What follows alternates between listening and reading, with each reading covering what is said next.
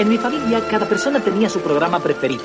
Por ejemplo, a mi tío Abe le encantaban los deportes y siempre escuchaba a Bill Kerr.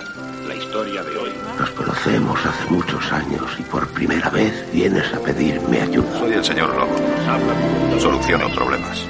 Estoy a 30 minutos de allí. Llegaré dentro de ti. No sé dónde tengo la cabeza. Pero además de eso, tenía 9 minutos 37 Corazón. segundos más tarde. corazón.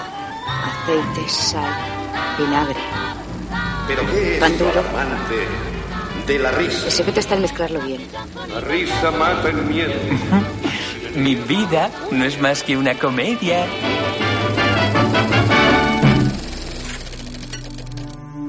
Bienvenidos y bienvenidas a un nuevo programa de Flashback, un programa que une cine e historias de vida. Hoy en la radio le hacemos un hueco al cine por partida doble, porque además de hablar de una película, nuestra invitada es actriz profesional. Ella es canaria, licenciada en arte dramático y ha hecho tanto cine, formando parte del reparto de Isla Interior, de Félix Sabroso y Dunia Yaso, como teatro, con obras como A la mar fui por naranjas, obras de Pedro García Cabrera. También ha hecho muchos cortometrajes y recientemente eh, forma parte de- del reparto, en, en concreto es actriz secundaria de reparto, en una de las series españolas más populares del último año. Hablamos de la serie Hierro y aquí la vamos a escuchar en un diálogo con Candela Peña. Ángela, quiero dictar un auto sobre el operativo de búsqueda. No será para lo que creo que Lo es. que tú creas me da exactamente igual. No puedes suspender la bajada, no tienes autoridad para eso. Cuando un juez ordena acotar una zona de la extensión que sea para preservar una investigación, esa zona se acota. Y por ahí no pasa ni Dios. Tú perdiste los papeles, ¿no? Vamos a hacer el auto. Tendrá que ser mañana porque ya hoy es tarde. Voy a presentar una queja. Haz lo que te dé la gana.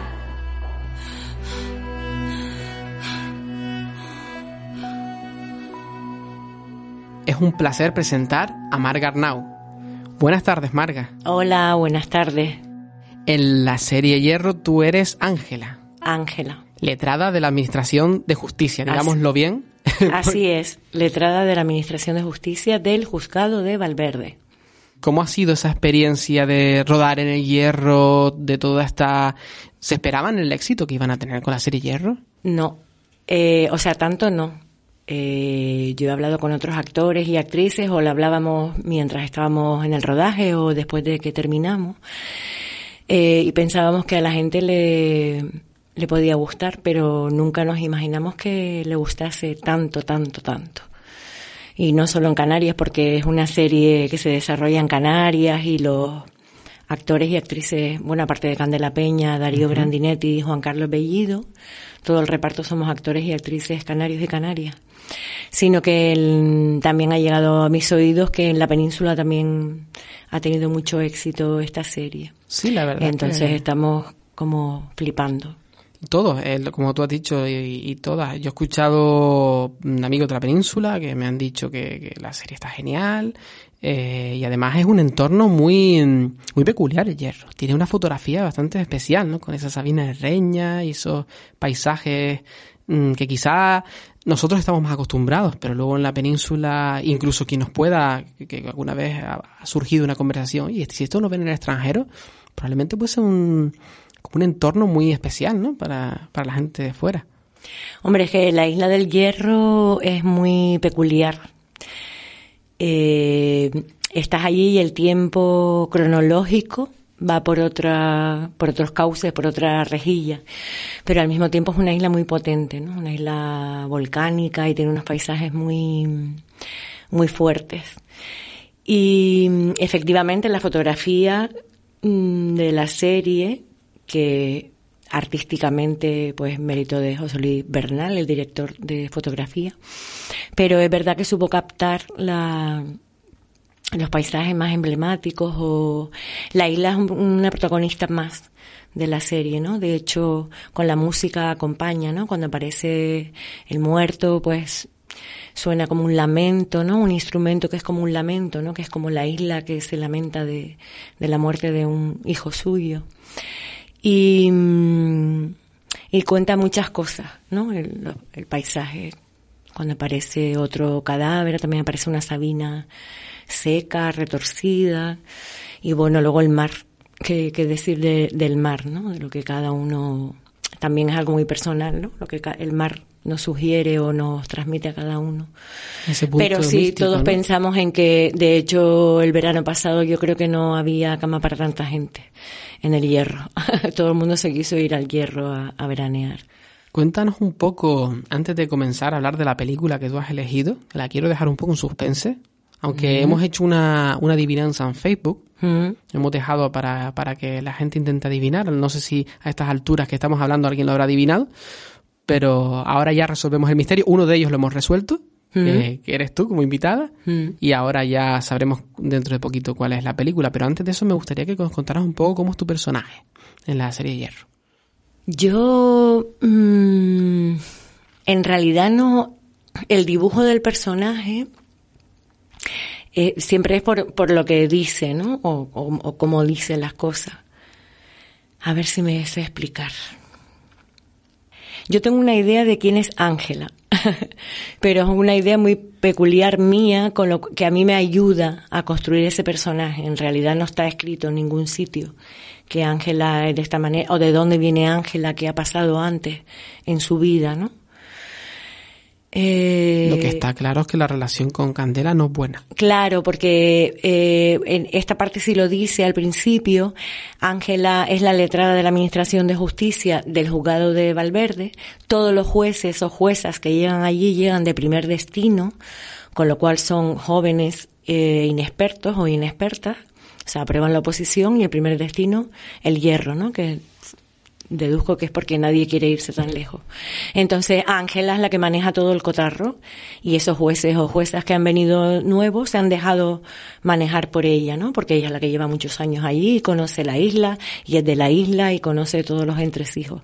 Entonces llega Candela y Candela no viene de primer destino de novata, ¿no? Sino ya Candela tiene una trayectoria de hecho, pues eso, es un, alguien muy peculiar y muy sui generis y de alguna algo habría, habría pasado en su lugar de origen que la destinan, destierran al hierro.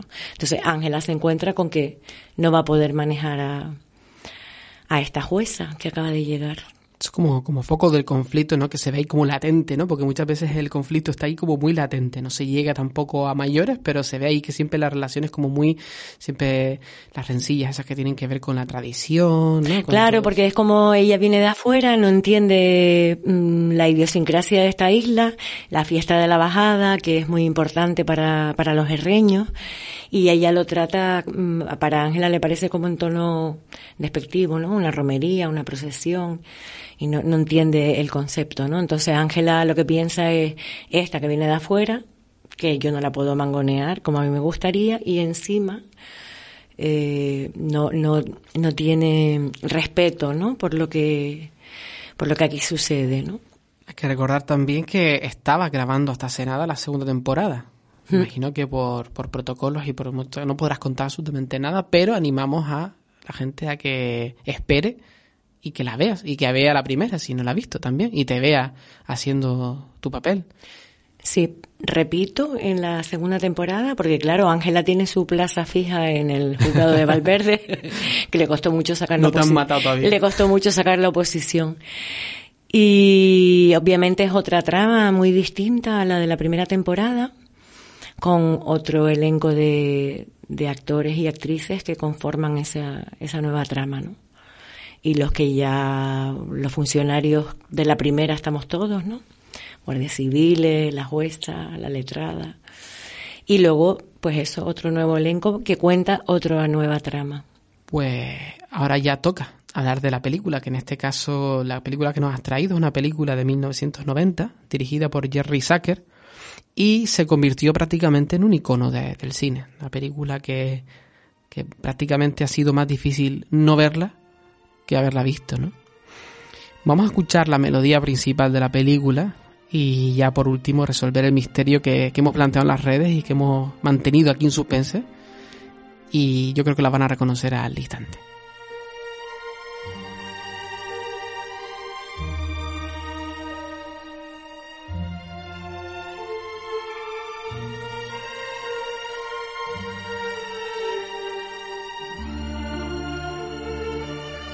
Si todavía hay alguien que no lo haya adivinado, esta película es Ghost. Es una película protagonizada por Patrick Swayze y Demi Moore, muy jovencita, y jovencito él también. ¿Por Y qué guapo. te- y. Y venía, estaba en la cresta de, de la ola, ¿no? Mm. Para Patrick Swayze venía de hacer, ¿no? Grandes películas y yo creo que ese fue el momento de los dos, ¿no? Mm. ¿Por qué te, por qué elegiste esta película? Cuando me propusiste venir, es para hablar sobre una película. Entonces, esa fue la película que me, que me vino a la mente en primer lugar, ¿no? Que a veces nos pasa con otras cosas, ¿no? Que tenemos que hacer una idea, te viene una idea, pero luego la desechas porque piensas que esa no es, empiezas a decir, no, Ghost no puede ser, tiene que ser. Porque a veces uno piensa, no, pues a lo mejor para hablar de una película como un poco más intelectualoide, ¿sabes lo que te digo? Para, pero no, porque es lo que me, esa me vino y esa es la que, de la que decidí hablar. Yo recuerdo que vi esa película en el cine y salí con, con una sensación muy, muy agradable, ¿no? me gustó mucho y con una sensación muy bonita con todo, ¿no? Toda la historia, hasta el final, que hasta no hace mucho, mm, después de haberla mm, visto mm, tropecientas mil veces, lloraba con el final, ahora ya no lloro, ya se me acabaron las lágrimas para esa película. Y, y siempre que la ponían en la tele, siempre la veía. O sea, mm, van a poner Ghost, pues me daba igual lo demás que pusieran y me ponía a ver esa película.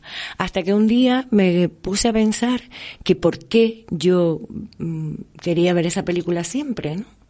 Que, que, que tiene la película que a mí me, me, me engancha a verla.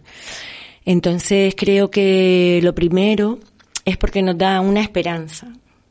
Estamos aquí, y, y cuando se acabe esta vida, pues podemos seguir a otro lugar, ¿no? Aunque hay personas que piensan que aquí nos morimos y aquí se acaba todo, entonces me, si me- parece una broma de muy mal gusto.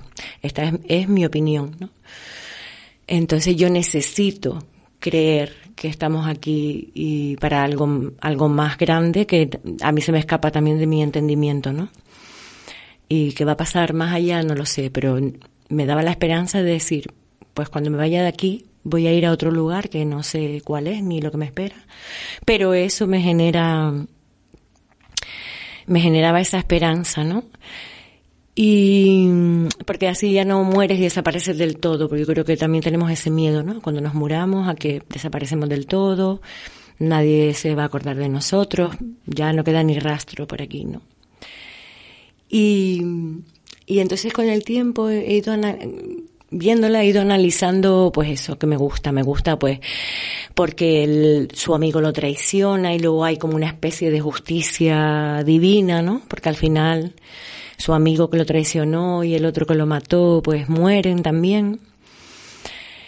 Aunque hay una parte que cuando muere lo bueno viene una luz preciosa y se lo lleva y cuando mueren los que son menos buenos vienen las fuerzas oscuras, ¿no? Como el cielo, el infierno. Si te portas bien vas al cielo, si te portas mal vas al infierno, ¿no? Que es como un rollo religioso católico. Que, mm, bueno, pues estuvo muy bien para ese momento, pero yo ahora, por ejemplo, pienso que el cielo y el infierno están aquí, te lo creas tú tu cielo y tu infierno, con lo que tú piensas y sientes, ¿no? Pero bueno, que está muy bien planteado en esa película. Eh, y, él, y él que se queda atrapado porque siente que no está preparado para marcharse y al final era para resolver lo que pasó, ¿no? Que Sí, de descubrir hecho- que su amigo lo traicionó y A él se lo dicen en la película, ¿no? Que, que la gente que queda atrapada queda atrapada por un motivo, ¿no? Mm. Como que, que son almas que quedan como en un limbo, ¿no? En medio, como que todavía no han cumplido su, su que propósito. queda ¿no? algo por resolver. Mm. Yo justamente quería, eh, porque yo creo que esta es una película que habla muy bien de, aunque parece una, parece una paradoja, porque es una película que habla sobre la muerte, que, que justamente hablamos entre bambalinas, de que es un tema muy tabú. Es una película que habla también de la vida. Suele pasar mucho que las películas que hablan de la muerte también hablan de la vida. Y en este caso, el personaje de Patrick Swayze lo, lo termina de, de especificar todo esto, en una, lo, lo resume en una frase, en un momento de la película que les vamos a, a poner a continuación. No quiero que estalle la burbuja. Cada vez que me ocurre algo bueno en la vida, siento el temor de que voy a perderlo. Te quiero. Te quiero mucho. Idem. ¿A ti qué te suscita esta escena? Mm, yo creo que a muchos nos, y a muchas nos pasa esto, ¿no? Yo no sé con qué tiene que ver, pero recuerdo cuando era pequeña de ver a mi madre y a mis tías que estaban ellas con sus cosas y muertas de la risa. Y recuerdo a una de ellas decir, me, hoy me estoy riendo mucho, seguramente acabaré el día llorando. Entonces es como, no nos educan para vivir el momento y para estar, nos sentimos hasta culpables, ¿no? De que las cosas no vayan bien y de estar felices. Parece que siempre tenemos que tener algún problema o algún dolor. Y, y bueno, él lo dice en esta secuencia que parece como premonitorio, ¿no? Porque luego le sucede lo que le sucede. Pero sí te da que pensar, porque yo creo que, muchos lo pensamos, ¿no? Cuando todo nos va fluyendo en la vida y va como, wow, ¿no? Siempre te, yo por lo menos, ¿no? Hay una parte que dice, alarma, vamos a ver qué precio mm, voy a tener que pagar por esto. Además que justamente previa a esta escena, a la, si no me equivoco, a la escena mítica de la película, ¿no? En la que los dos están con el barro y está haciendo con un torno una, una pieza de barro y aparece por detrás. Y es una escena romántica muy, muy icónica, ¿no? Se ha convertido en objeto de todo, de parodia, mm. de, de, iconografía del cine, de todo, ¿no? Mm. Y a nivel personal, eh, todo este tema de, la muerte, de, del más allá, de todo esto, toca algo personal en ti también, algo, algo de tu vida, algo que de quien, alguien de quien te acuerdes. Eh. Yo creo que en principio, quizás cuando se estrenó la película, hacía un par de años que se, que se había muerto mi padre, ¿no? Mi padre murió muy joven y fue también así, de repente, es algo que no, que no te esperas, ¿no? Entonces a lo mejor por eso también de la esperanza, ¿no? De cuando tú te vayas, pues va a estar al otro lado esperándote, o ese reencuentro, ¿no? Y ahora en este momento, también conectando con la película que hablábamos antes entre bambalinas, con la de Más allá de la vida, ¿no? que también habla de este asunto, a lo mejor mm, también he estado reflexionando con que se van los años volando, ¿no? Y de repente te encuentras en un, yo ahora tengo 58 años, ¿no? Que digo, yo casi 60, ¿cuándo, eh, ¿cuándo llegué hasta aquí, no? Que rápido me, se me ha ido todo, ¿no? Aunque uno luego revisa y dice, no, pues he hecho un montón de cosas y, y, muchas, muchas cosas, ¿no? Y eh, muchos años. Pero sí es verdad que te vas planteando eso, que vas yendo para la vejez y que ya cada vez te queda menos tiempo, aunque uno en realidad no sabemos cuánto tiempo nos queda, porque la muerte es lo único seguro que tenemos y de hecho muere gente de cualquier edad y por, en cualquier circunstancia, por cualquier motivo, ¿no? Entonces es como, últimamente pienso mucho en eso. Es en curioso porque para ser un tema tan tabú, esto fue un, esta película fue un éxito, ¿no? Una, película que parte de una tragedia muy grande, ¿no? Además la, la escena en cuestión, la escena en la que muere el protagonista, eh, tiene un juego visual bastante interesante. Yo la estuve, cuando he estado buscando estos trocitos, ¿no? Me, llamó la atención porque hace tiempo que no lo había visto. El cómo, cómo una vez suena el disparo, él sale corriendo detrás. Entonces tú piensas que, que, el disparo pues no ha llegado a ninguna parte y se le pierde de vista, ¿no? Entonces, entonces cuando él escucha a Demi Moore, al personaje, llorando, y ahí es cuando se da la vuelta, la tiene lejos porque ha corrido unos metros, pero tú no sabes que quien ha corrido es el, espíritu, ¿no? De él. Mm. Y entonces cuando él se encuentra consigo mismo, una escena muy fuerte, por lo menos en una película que se supone que es romántica, ¿no? Mm. Claro, porque él sale corriendo y cuando vuelve que dice Molly, ¿no? Y entonces parece el espectador de entrada lo que cree es que es Molly la que está herida. Y cuando él se acerca, pues no, ve a Molly con él que, que está muriendo. La verdad que, que esa es la, la impactante. Y mm, yo creo que la película da el giro de ese drama en cuanto aparece el personaje de Gopi Goldberg. Que fue ganadora del, del Oscar.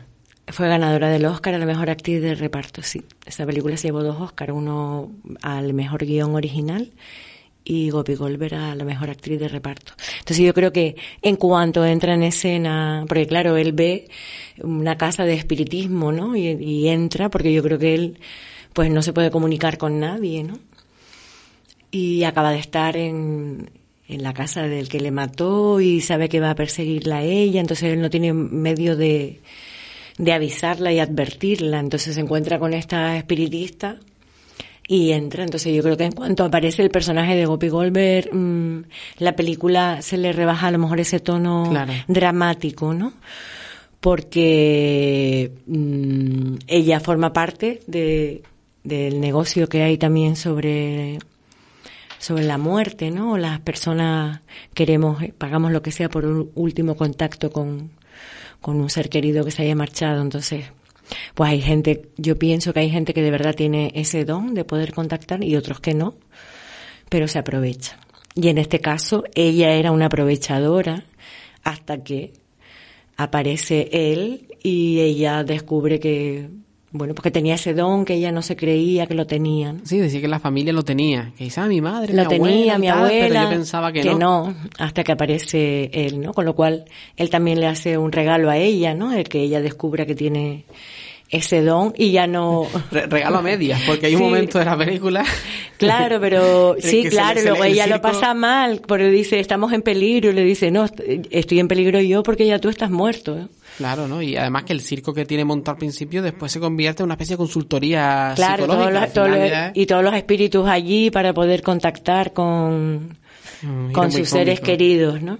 que justamente eh, leía críticas de la película que me parecían muy interesantes porque creo, sinceramente, es una casi prácticamente una opinión personal, que es una película que se ha infravalorado por un poco por el tema romántico. Siempre que una película que te- tiene el tema romántico se tiende a minusvalorar, ¿no? De paso con Titanic, ¿no? Que, que, que es una película excelente por muchos Mm. motivos, pero solamente te- se queda la gente Con la historia de amor. romántica y Mm. no no solamente con, con el juego visual que es espectacular, ¿no? Mm. Y, y- y la dirección, sino y con todo lo que la película está Mm. muy bien hecha. Con Ghost pasa lo mismo, una película no es fácil armar un thriller, porque es un thriller policíaco, ¿no? De descubrir Mm. quién está detrás, ¿no? De la muerte de con un drama romántico, tiene que ver con la pérdida, con una parte cómica, o sea que la película realmente tiene muchos terrenos que hasta Mm. ahora, que hasta ese momento en el cine tampoco habían confluido de la manera que confluyen, por lo menos en el cine comercial, ¿no? Mm. Por eso se, se vuelve tan icónica la escena de los dos con el barro, porque es donde, en la escena donde se ve cuál es el amor que ellos se tienen y su complicidad y, y porque van a emprender una vida juntos, ¿no? Y eso se, se queda truncado por, por esto que le sucede a él. Y también me, lo que me, me impactaba de la película desde la primera vez que la vi era el final, cuando ella, bueno, pues dentro de la ficción se ve que ya ella puede escucharlo también, incluso lo ve, ¿no? Cuando viene la luz y entonces cuando él le dice, eh, no sabes cuánto amor me llevo, ¿no?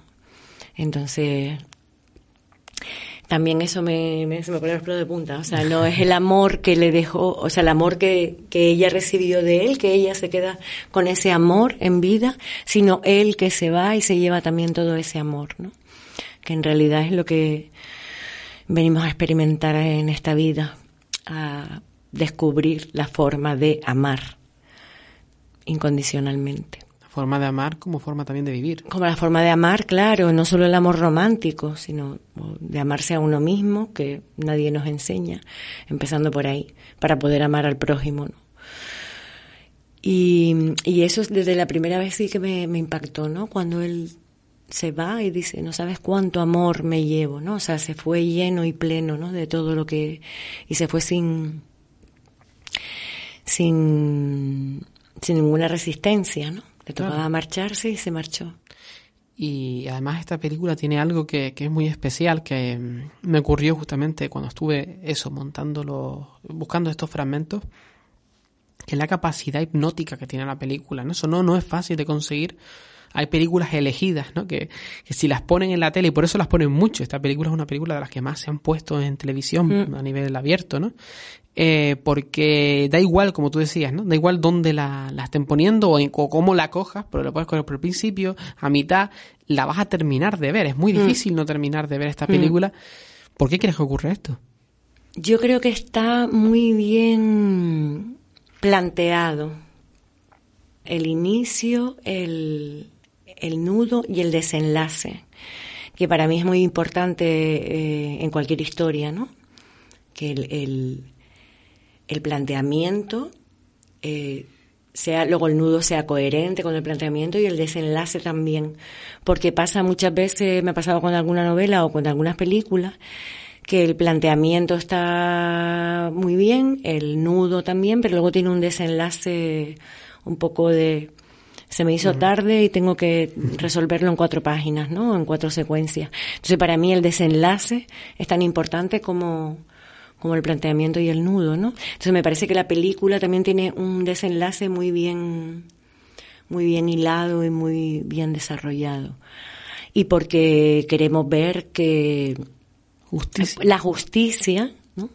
Que se o sea, se hace justicia, ¿no? Justicia poética, Una justicia poética, sí. Del, del quien lo traicionó y el, y el otro que, que lo mató, que no era su intención matarlo, pero al final lo mató, ¿no? Creo que todos, todos tenemos como sentido de la justicia, ¿no? Sí. Afinado en ese sentido cuando Sí, nos yo pasa creo que queremos que siempre cojan al malo, ¿no? Yo me encantan las películas o las series policíacas porque yo creo que que han habido desde que yo recuerdo que era pequeña series policíacas mm, que yo creo que sería una lista interminable. Yo creo que en general nos gustan porque siempre queremos que se haga justicia y que el que cometió el, el perpetrador pague, ¿no? Por Sobre lo que todo si han, si han conseguido, que en tu caso lo consiguieron, ¿no? Como, como de muchos espectadores y espectadoras, que eh, de verdad hayas construido la empatía hacia ese personaje para querer de, de verdad que te importe eh, el coger a ese asesino, ¿no? Eh,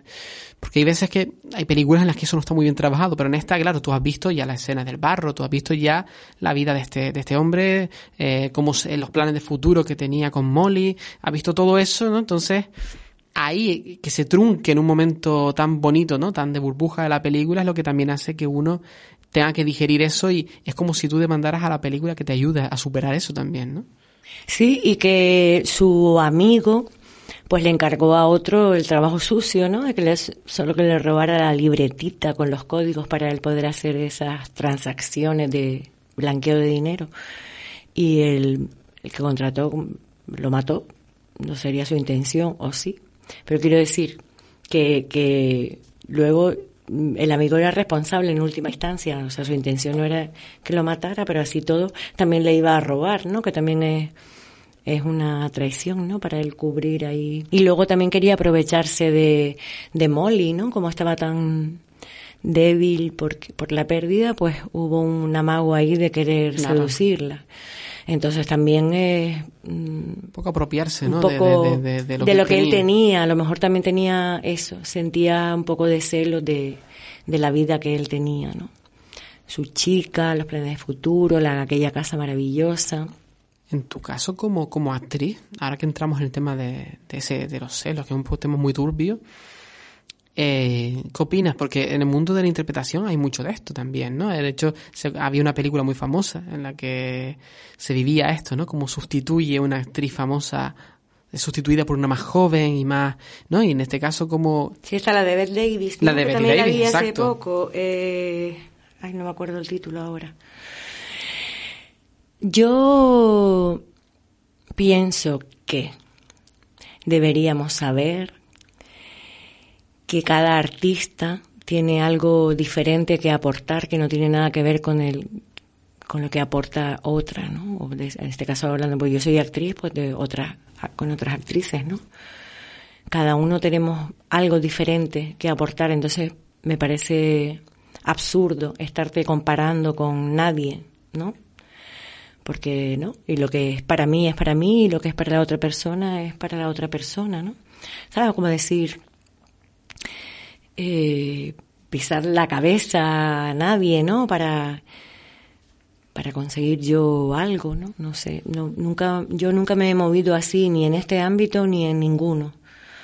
¿Sabes? Yo siempre pienso que lo que la vida tiene para mí es para mí y lo que tiene para otro, pues es para otro. Y me alegro de que la vida se lo dé, ¿no? Lo que quiera conseguir o aquel proyecto que tenga o si se presentó a un casting y le dieron ese personaje y tiene ese trabajo de cine, de teatro o de, de lo que sea. Que la gente logre lo que, lo que desea porque lo que es mío es mío, no me lo quita nadie, ni yo le voy a quitar nada a nadie, ¿no? Entonces, pero sé que es lo, lo común y, y lo normal, ¿no? Los seres humanos nos movemos así. Se me ocurrió por eso, porque me parece que la película esconde, no es quizá el, el punto más... La, película trata muchos puntos, ¿no? Ghost, pero también el hecho de que se trate el mundo, el terreno fantasmal y el terreno terrenal, nunca, valga la redundancia, esto de me voy a aprovechar de ti que tú ya no puedes, ¿no? Tú ya no estás aquí, tú no estás en la tierra y yo todas esas ganas que tenía, ¿no? De, ser como tú, se ve que en algunos momentos, es muy, muy, muy sutil, pero se ve en la película mm. como eso, pues ahora yo tengo a tu chica, yo tengo ahora tú no sé qué. Y además intenta manipularla. No me gusta mucho de tu chica, pero eh, se entiende lo sí, que su mujer. Intenta manipularla ella, ¿no? Con una manipulación emocional de tú ahora solo piensas en Sam y en lo mucho que se amaban y tal. Entonces, tú cuando te ves en una situación así, ¿no? Que estás baja de defensas emocionales, pues no eres prácticamente consciente de lo que está pasando, no solo quieres que alguien te consuele o... Entonces él tuvo ese intento de aprovecharse también ahí, ¿no? Muy manipulador también. Pues antes de despedirte, vamos a seguir con un juego que tenemos todas las semanas. ya han intentado adivinar eh, quién sería nuestra invitada de hoy y la película, pero siempre también durante eh, cuando escuchen este programa, que intenten adivinar el fragmentito que ponemos, que es de una película. La semana pasada lo pusimos bastante fácil, pero no hemos tenido respuesta, así que también todavía esperamos que adivinen la película anterior. Y en este caso, pues les dejamos que lo escuchen. Has tardado tanto que empecé a pensar cosas horribles. Oh, lo siento, cariño, no quería alarmarte. Todo va bien. ¿Qué tal el desayuno? Muy bueno. ¿Pediste pastelillos? ¿Pastelillos de arándano? No tenían pastelillos de arándano. Tomé leche oh. merengada. ¿Seguro que te encuentras bien? Oh, cariño, desde que te dejé he tenido sin duda el puto día más extraño de toda mi vida. Venga, sube y te lo contaré todo. Venga, sube. Nos tenemos que ir, venga. ¿Y esta motocicleta de quién es? Es una chopper pequeña. ¿Esta chopper de quién es? De Sed. ¿Quién es Sed? Sed está muerto, nena. Así está. Ahora sí, Marga, ha sido un placer. Marga Arnau, esperamos que vuelvas algún otro día cuando... Cuando ustedes me inviten, vuelvo. Seguramente nos volveremos a ver, que mm. tengas mucha suerte y que vaya bien la segunda temporada de Hierro y hasta la próxima. Muchas gracias a ustedes también por querer contar conmigo y escucharme hablar de esta una de mis películas favoritas y de este tema del que no se suele hablar. Y mucha suerte y muchos éxitos para ustedes también con Flashback. Muchas gracias a ti. Recuerdan que nos pueden ver en nuestra página web www.asociacionestia.org o pueden también visitarnos en nuestras redes sociales como nuestro Facebook, que ya pueden aprovechar y, comentar algo de este programa y de los anteriores. Les deseamos que lo hayan disfrutado y les esperamos en nuestro siguiente programa de Flashback.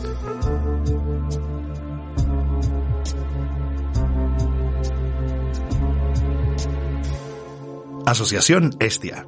Hablemos en positivo.